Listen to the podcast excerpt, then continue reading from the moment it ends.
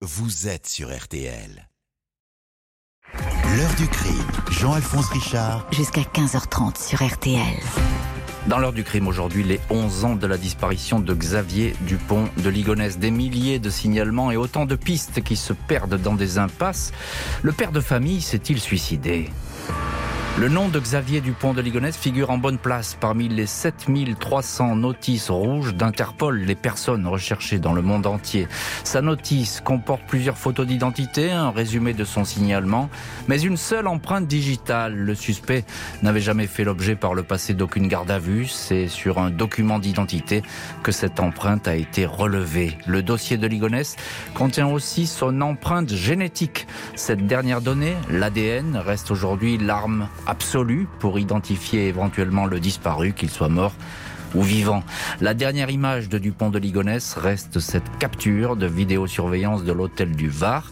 Il porte un sweat, un pantalon sombre et des montures à lunettes fines. Malgré l'écoulement parfois considérable des années, nombre d'enfers criminels célèbres ont pu connaître des rebondissements spectaculaires. Indiqué en 2021 au Monde, l'ancien procureur de Nantes, Xavier Roncin, Xavier Dupont de Ligonnès, aurait aujourd'hui 60 ans.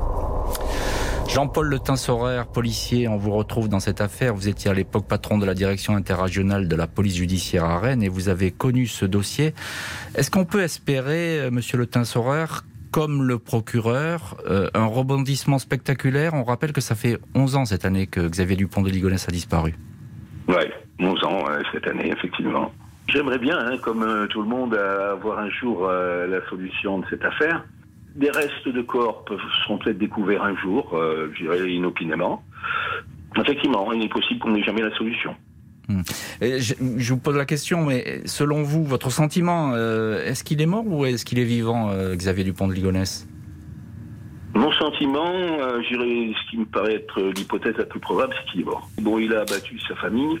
Vivre avec ça, ça demeure quand même assez compliqué pour le moins. De la hmm. même manière, que bon, alors on dit oui, mais une maîtresse qui aurait pu euh, avoir de... bon, il faut la trouver la maîtresse qui accepte de partir avec quelqu'un qui a tué cinq personnes. Hein. C'est vrai qu'un suicide serait tristement banal entre guillemets. Après, euh, toujours broder. Euh, ça, dans toutes les affaires un peu énigmatiques, on voit des hypothèses partant dans tous les sens. Hein.